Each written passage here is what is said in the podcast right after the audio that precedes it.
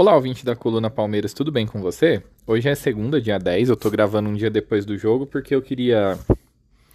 A entrevista do, coletiva do Abel foi um pouco longa.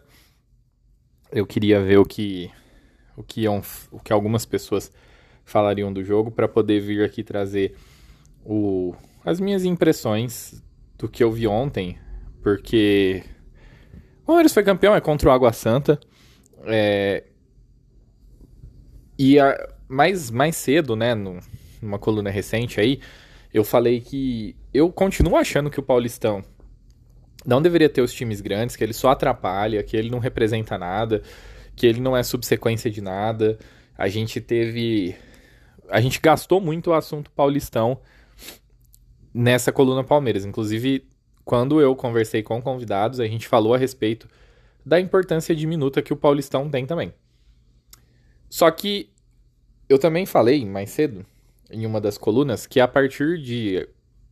Quando o Abel começou nessa sequência muito positiva, tudo que ele faz é, vira recorde. Então, tudo que vem acontecendo com o Palmeiras, todas as conquistas que, que são. Que, que ele vem obtendo são muito significativas porque elas estão atreladas a um momento muito especial, né? E aí você junta é, isso com mais duas situações. A primeira delas é o fato de que existe, obviamente, uma expectativa muito grande de quando o Palmeiras vai perder, assim, né? O pessoal fica bem, bem em cima disso, fica esperando a derrota do Palmeiras, e isso, obviamente, é um. Como é que eu vou dizer assim? Parece-me que isso entra no elenco. Eu até gostaria que não entrasse. Eu não sei até que ponto isso pode eventualmente virar motivação mas é, eu gostaria que o pessoal trabalhasse a, é, a, par, a parte disso, né? Mas aparentemente é um dos combustíveis que o Abel usa para poder dar sequência aí no, na, no trabalho dele. Esse é o primeiro ponto. O segundo ponto é que eu. É que o Água Santa, por ser um clube de menor expressão e. É, é curioso, é o palco armado para um vexame histórico, né? Porque o nome do time é meio curioso, assim, né? Água Santa. É, tá atrelado a um, um, um, vexame que nós tivemos no passado, né? Que foi a goleada sofrida para eles em 2016, que gerou o auge maravilhoso do Facincani. Então, assim, e faz muito tempo, acho que desde o CRB, né, em 2021, que foi. que só não deu uma sensação pior aquela derrota. Primeiro, porque o ano termina com, a, com, a, com o título da Libertadores, e segundo, porque o Palmeiras chutou 85 bolas no gol e e por uma questão ali de, de sorte, eu diria, o, o CRB conseguiu se segurar. Isso atenuou um pouco a crítica, porque foi justamente um momento ali, em 2021, não sei se vocês se recordam, quando o Luiz Adriano ele deixa de ser uma opção, ele passa a deixar de ser uma opção viável, o Abel começou a tentar encontrar o time, né? E fazer um jogo com volume de jogo muito grande fazia parte né, da, da, da diversificação que o time precisava para a sequência da, da temporada. Aí teve um momento ali no brasileiro em que o time estava encaixado e depois a gente foi pro a gente foi pro os finalmente da temporada e tal e conseguiu ser campeão da Libertadores. É, desde então, sempre que se esperava algo positivo do Palmeiras, esse algo acontecia. E por um breve período de tempo, eu diria uma semana, né, até o até começar o jogo da segunda final com o Água Santa, é, ficou a impressão de que talvez essa segurança que nós temos e que, inclusive, quem não gosta do Palmeiras acaba tendo também, é, poderia ser abalada, que algo poderia ter mudado. Porque o Palmeiras perde o primeiro jogo para o Santa, perde o segundo para o Bolívar, né? Eu, eu, fiz os comentários sobre, sobre ambos. Não importa que o, o jogo perdido para o Bolívar foi com o time reserva, porque o ano passado o Palmeiras ganhava com o time reserva. Então, é, esse ano esperava-se algo parecido, e aí você tem esse recorte muito próximo em que o Palmeiras perde para duas equipes que, para grande parte da, da, da crítica, é, são equipes que o Palmeiras não poderia perder, né? E, e aí criou-se esse clima de que o castelo do Palmeiras talvez estivesse desmoronando. E aí o Palmeiras vai e faz 4 a 0 com bastante tranquilidade. E, e o mais legal, assim, vocês sabem muito bem que eu fiz bastante crítica critiquei bastante o Gabriel Menino na, na última coluna e na penúltima pela forma como ele, ele estava se comportando em campo. E ele foi um dos melhores jogadores, se não o melhor jogador da final. É, eu destaco três jogadores. Eu acho que o Palmeiras consegue abrir o placar muito por conta de que o, o Dudu estava colocando um, um, volume de jogo muito grande pela direita e estava fazendo com que o Água Santa não tivesse paz. Aí tem uma jogada excelente do Hendrick na, na falta do, do gol do Gabriel Menino. Isso é importante se destacar também, por quê? Porque são duas finais do Palmeiras no ano, e em duas finais o Hendrick tem participações muito importantes com 16 anos. Primeira contra o Flamengo, agora contra o Água Santa, em tese, é num nível um pouco mais acessível para alguém tão jovem, né? Mas, de todo modo, uma outra excelente é, intervenção do, do Hendrick aí. E aí depois a jogada do segundo gol do Dudu, que é uma coisa assim, que independente, aquilo ali, independentemente da força do adversário, quando você tem outro é, profissional à sua frente, por mais que ele seja de um time menor, né, não esteja aí disputando tanto quanto, quanto vocês, quanto você, né, no caso, como se eu estivesse falando pro, pro Dudu e tal. Primeiro que ali o Dudu estava cercado, tinha três jogadores próximos dele, ali naquele momento já tinham percebido que ele tinha vindo para o jogo com bastante ímpeto, então já tinha a ideia de tentar pará-lo e, e, não conseguiram. Então é, é uma coisa muito impressionante, assim, mostra. E não dá para não, não falar o que eu vou falar agora, tá? É, houve um oportunismo muito grande nessa semana que passou do Arnaldo Ribeiro, que era da ESPN, que agora acho que ele faz cartão verde também, e que tá na, na Band Sports que to... a Band Sports tem um programa diário que chama G4. Ele é apresentado pelo Arnaldo Tironi, que dá menos opinião. E tem como comentaristas é, o Arnaldo Ribeiro, o, o Massini, o Paulo Massini, que produz excelentes conteúdos sobre o Palmeiras. Todo mundo sabe que ele é palmeirense e tal, já participou de mais de um Pod Porco, por exemplo. Enfim, tem o canal dele. E a Marília Ruiz. É, é um programa meio esquisito, eles são muito anti-VAR, é bem estranho. E eu acho estranho porque assim, o, o VAR erra, mas ele trouxe benefícios para o futebol muito maiores do que quando não tinha. E e ele disse que o Palmeiras é um time extremamente comum, que o Palmeiras não tem jogadores com capacidade de decidir e que quando o Palmeiras tem um jogador convocado para a seleção, isso tem uma sinalização ruim, né? Que não poderia ter, é, que não poderia dar-se destaque a um jogador do Palmeiras. E é bem curioso, porque assim, existe um esforço muito grande por parte de alguns, e eu acho que ele está inclu incluído no, no, no, processo, mas tem outros vários comentaristas que justamente tentam diminuir o, o papel que os jogadores do Palmeiras fazem dentro daquilo que eles têm que fazer dentro de campo. Porque uma coisa é, eu entendo o comentarista esperar ver coisas a partir do momento que ele vai ver um jogo de futebol. Mas não importa o nível, não importa se é no Brasil, se é numa Copa do Mundo, se é na Premier League, na Champions League, que seja. É, os times, os jogadores e, os, e o treinador, ele precisa fazer por onde para con conseguir conquistar, para conseguir vencer o jogo. Não importa se é, a busca por esse a busca por esse resultado vai ser de um jeito que desagrada quem vai ter que comentar o jogo. E o que acontece em relação a essa opinião dele é que ela nem sentido faz, assim, porque se você tem um contexto de futebol brasileiro sul-americano que tem alguns jogadores do Palmeiras com recorrência decidindo partidas que dão em título, ela é uma opinião que não sustenta na realidade. Ele pode ele pode fazer biquinho, falar que não gosta, enfim, ele pode tentar partir para um outro caminho, que aí vai da cabeça dele, daquilo que ele, né, sentir que, que ele pode dizer. Agora, o que ele fez, né, o comentário dele, ele tem um cunho muito mais de negar a realidade.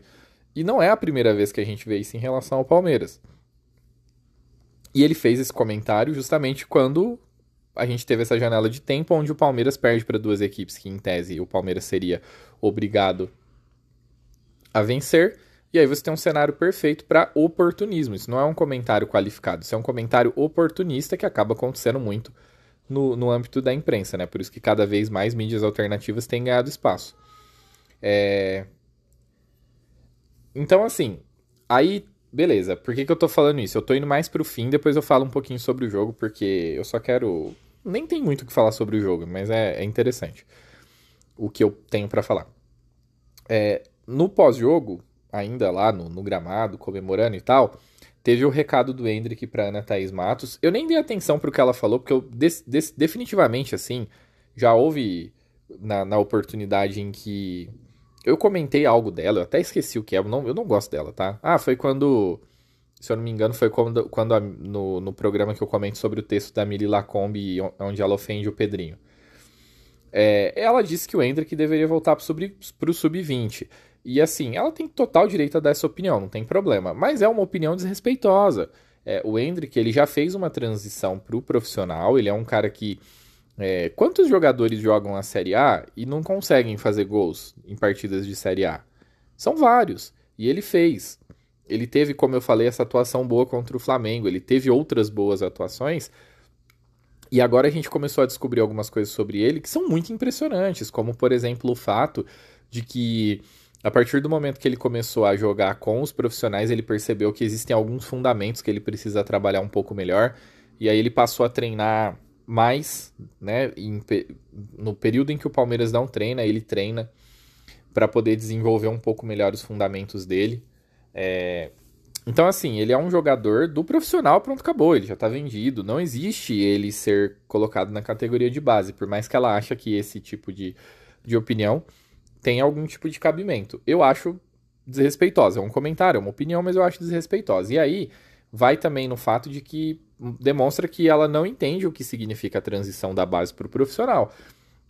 Porque a maneira com a qual o Hendrick tem 16 anos, ele tem idade de sub-17, e ele conquistou, sendo o, o principal jogador, a Copa São Paulo Brasileirão Sub-20. Então, que são competições sub-20, obviamente. É, com certa facilidade, assim, demonstrando um domínio muito bom naquilo que ele tem que fazer. Então é um erro de avaliação. E aí ele respondeu ela, né? Dizendo que ele, desde que ele subiu, ele disputou três campeonatos, ganhou os três, e que ele acha que agora ele já pode ser titular do Sub-20. E aí hoje, obviamente, teve dedo no cu e gritaria por parte da imprensa. A Ana Thaís Matos até excluiu o Twitter dela por conta disso, por conta dele ser respondido frontalmente. E o Veiga, ele fez um comentário que pareceu um pouco despropositado, que foi justamente falar que é, depois de ter perdido um jogo, muita gente acha que tá tudo errado, que tudo que está sendo feito não tá certo, etc. Algo nesse sentido. Foi em, em tom de desabafo. E na minha opinião, ele vai em duas direções. Ele vai em oportunistas, como, são os, como é o caso do Arnaldo Ribeiro, e ele vai em cima de outros oportunistas que são oportunistas que falam de Palmeiras, que se dizem palmeirense e que falam de Palmeiras.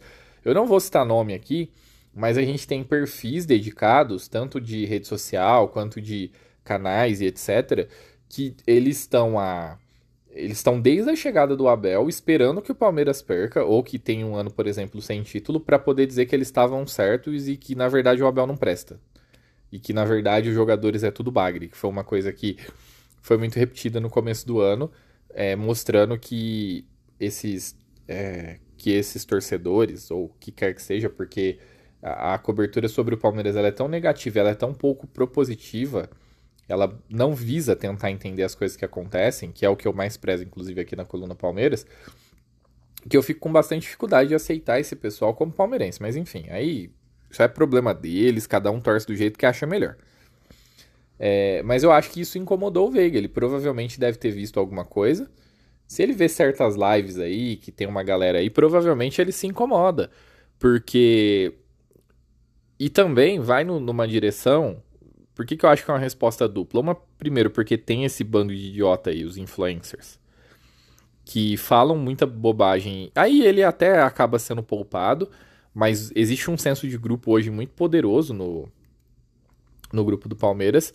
Então eu acho que isso veio vem meio que numa direção onde ele quis justamente ir de frente entre aqueles que criticam, por exemplo, o Breno Lopes, que, como eu já falei várias vezes, ele tem a sua utilidade e ele pode ter partidas ruins onde a gente tenha que criticar, como foi o caso é, que eu critiquei contra o Água Santa, mas que tá lá e, e que se preciso entra e joga com muita hombridade e muitas vezes ele demonstra valências técnicas também. É saber o que esperar dele. Então, assim, apenas usando ele como exemplo. E e esse comentário do Arnaldo Ribeiro, assim, porque ele claramente ele foi uma crítica ao Rafael Veiga e ao Rony, porque eles foram levados para a seleção é, recentemente. Inclusive, no jogo, eu tenho a coluna debate lá sobre o, o jogo da seleção, onde eu falo, para mim o Rony jogou muito bem. Foi bem surpreendente. Ele jogou muito bem. E, e, se, e se o técnico que vai treinar a seleção brasileira entende que um jogador que seja polivalente como ele precisa ter espaço, ele pode até aparecer em convocações das eliminatórias. E aí, se ele se desenvolve, daqui a pouco ele para lá na Copa do Mundo, por mais que eu acho que tecnicamente tem outros à frente dele. Mas enfim, né?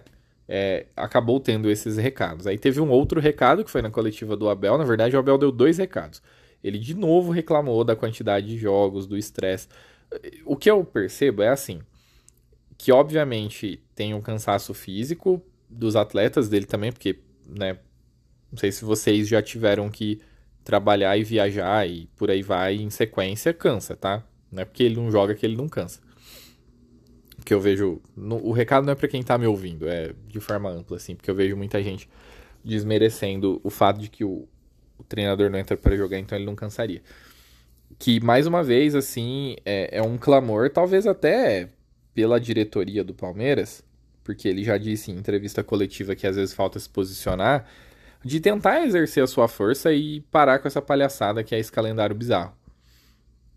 E a outra foi um recado pro Gabriel Menino, que jogou muito bem, né, esse segundo jogo da final, e que ele se desdobrou para poder jogar bem, uma coisa que, que é necessário, então todos os todos os, os jogadores que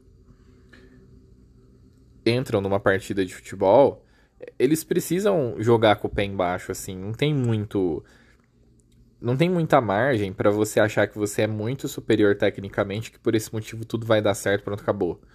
Então, é, como o próprio Abel já disse, falta um pouquinho disso nele. E, e falou assim, deu o recado em alto e bom tom para ele poder saber o que é, o que ele tem que fazer para continuar tendo sequência e evoluir cada vez mais, porque ele precisa evoluir, né? Ele é um jogador jovem ainda e daqui a pouco ele vai atingir o ápice físico, o ápice técnico. Então, se ele atinge o ápice num viés de, de evolução, obviamente o teto dele vai ser altíssimo. É, esses foram os, os, recados do Abel pós-jogo. E aí, o que, que aconteceu? O... Durante o jogo, né? O Palmeiras entrou é, parecido com a forma como entrou no primeiro jogo, mas com o Rony aberto pela esquerda do pela direita e, e o Hendrick. E houve uma maior aproximação. Aí teve talvez uma, uma falha de, de escalação por parte do Carpini, que tentou encorpar um pouco mais o meio de campo. E aí entrou essa. O espírito de final, por estar mais nos jogadores, ele fez a diferença. Porque por mais que o, o a estratégia do Água Santa no primeiro jogo, ela passou por ter dois pontas enchendo o saco do, do Palmeiras na saída de bola, né? Isso, inclusive, prendeu um pouquinho o Piquerez e fez o Marcos Rocha, inclusive, fazer merda. É, e aí, algumas coisas mudaram. Primeiro, o Carpini, na minha opinião, teve um erro de avaliação em relação à mudança de estratégia. Ele quis claramente ter um time que segurasse um pouco mais, mais o Palmeiras, já que em dois jogos ele, ele havia tomado dois gols do Palmeiras. E em um ele tinha jogado muito melhor, que foi o primeiro jogo da final. E o Palmeiras precisava fazer pelo menos dois gols de diferença para poder ser campeão. Então eu acho que ele achou que dava para defender o Palmeiras. Só que assim, uma coisa que caracteriza muito bem esse time do Palmeiras aí é que ele sabe pegar embalo, né? Eu acho que a partida que melhor representa isso é a partida contra o Atlético Goianiense o ano passado. Que foi aí, porque foi concentrado num período de tempo muito muito curto esse momento rolo compressor. E foi justamente isso que o, que o Palmeiras fez. É, eu, eu quero destacar alguns, algumas questões aqui, alguns, algumas estatísticas que eu separei. Na verdade, não são estatísticas, são, são situações que me chamaram bastante atenção. Primeiro que assim, o Vanderlan, ele ficou, ele habitou da intermediária defensiva do Palmeiras para frente, ele não ficou é, recuado, né? Aí ele tentou três bolas longas e acertou uma. Esse foi o Vanderlan no jogo. O Marcos Rocha, idem.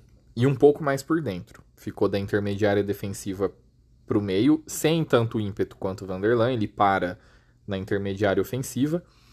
E ele tentou 17 bolas longas e acertou 12. Né? Aí o Gustavo Gomes tentou 7 bolas longas e acertou 4. E o Murilo tentou 8 bolas longas e acertou 7. Aí o Gabriel Menino tentou 6 bolas longas e acertou 5. E o Zé Rafael tentou 6 bolas longas e acertou 6. Aí os alvos eram, obviamente, Dudu, é, em certa medida o Veiga, que estava um pouco baleado, né? O próprio Hendrick e o Rony, que jogou aberto pela esquerda ali, da esquerda para dentro.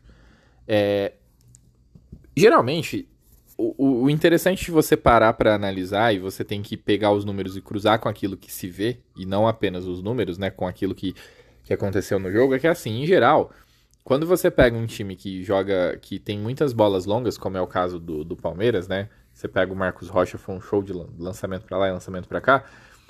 É um time que estava quase tentando sair no contra-ataque. Não foi isso que aconteceu. O Palmeiras criou é, espaços entre linhas e essas bolas longas visavam encontrar jogadores em zonas desabitadas do campo. Por quê? Porque o Água Santa é um time impetuoso, então você sempre tinha alguém é, correndo na bola e outra, outro jogador para tentar fazer a cobertura. Isso é pressão na bola, isso impede que um time saia tocando. E é eficiente. Se você, às vezes, isso dá errado, o time consegue tabelar, o, o adversário consegue tabelar na sua frente e tal. Mas você torna esse tipo de movimento de bola no chão um pouco mais difícil quando você tem essa estratégia. Só que muito espertamente, os jogadores do Palmeiras se deslocavam para espaços onde a cobertura era feita, né? Tipo, nas costas da cobertura, e a execução de bolas longas eram, eram realizadas com muita, é, com muita maestria. Então, teve uma série de bolas do Rony dominadas entre as linhas, bolas do Dudu dominada entre linhas. Então isso gerou uma pressão muito grande, por quê? Porque tanto o Rony quanto o Dudu, quando eles pegavam essa bola, eles aceleravam.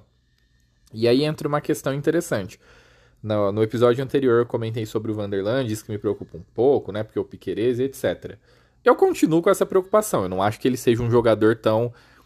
Que nos dê tanta segurança. Porém, é, é impressionante como ele tem vigor.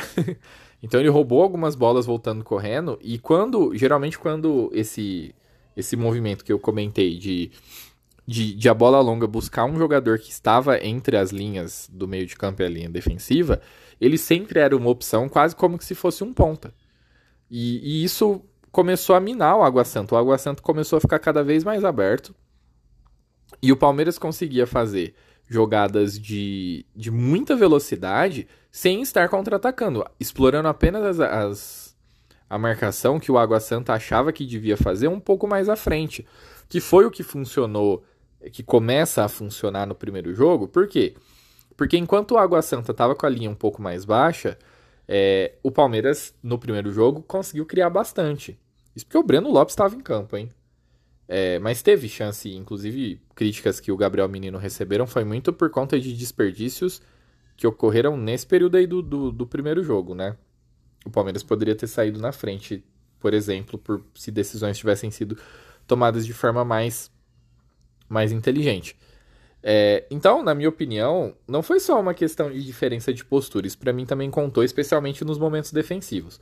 O Gabriel Menino estava muito mais atento, estava conseguindo participar mais da defesa, sendo que no primeiro jogo ele teve zero ações defensivas de sucesso, ele praticamente só existiu como corpo na hora da defesa e não como efetivamente um marcador.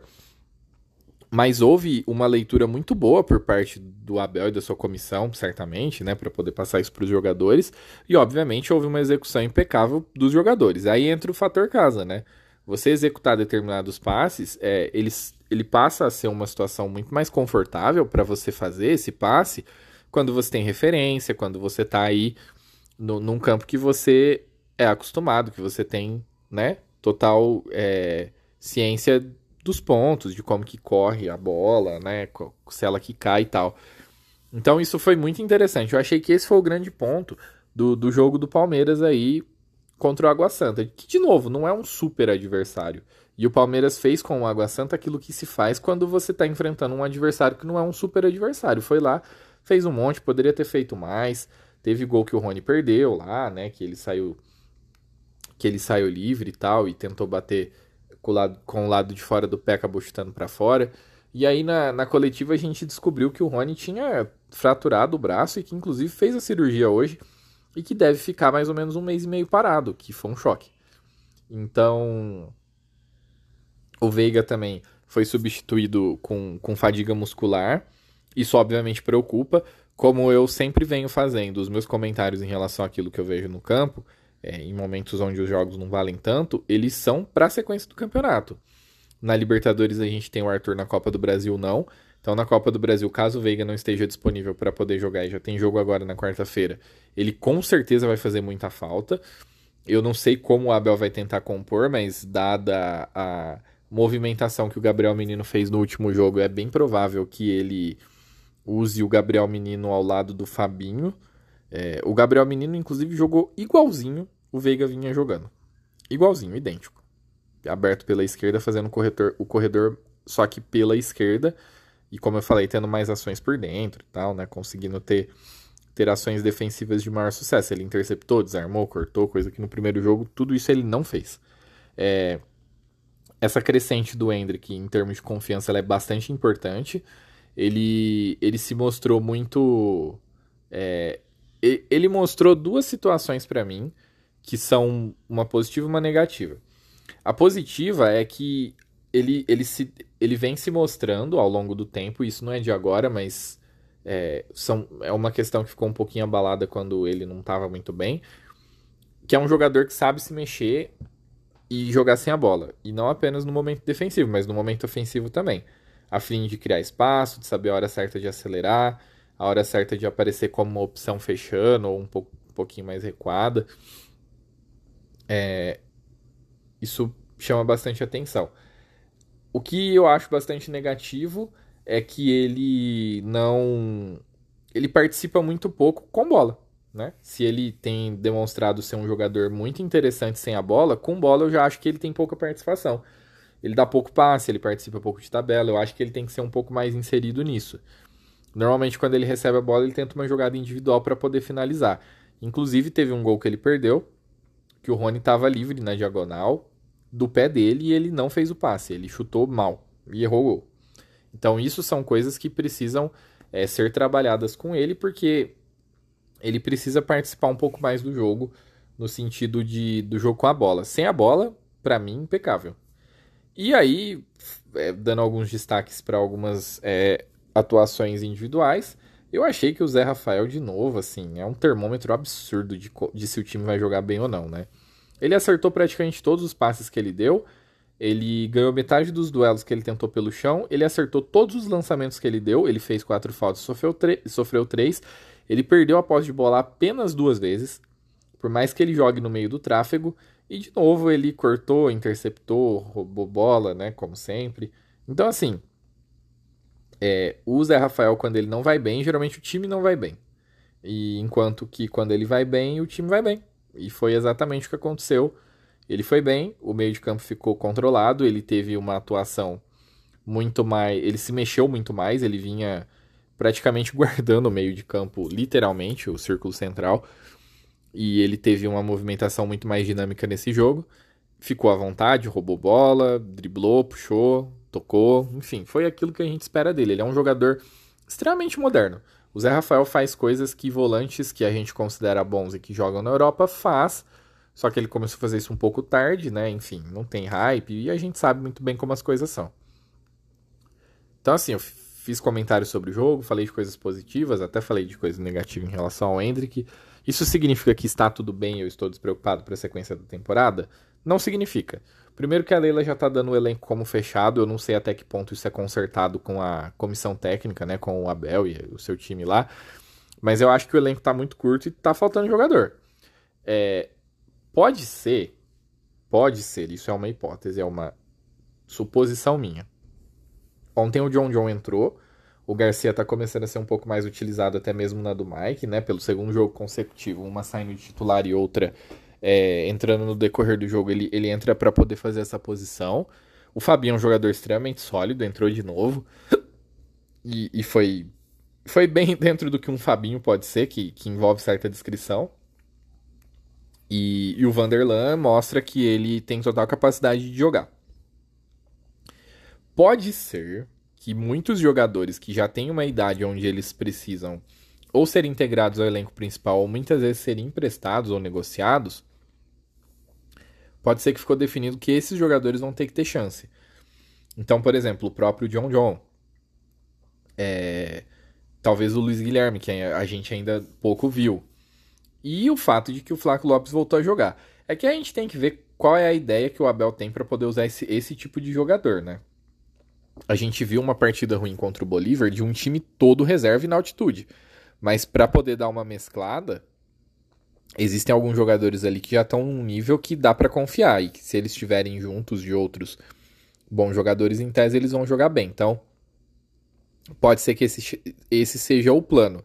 Ele é menos seguro, mas se ele dá certo, ele costuma funcionar muito bem, porque depois, inclusive, você pode vender esse jogador. Então, né, é muito positivo.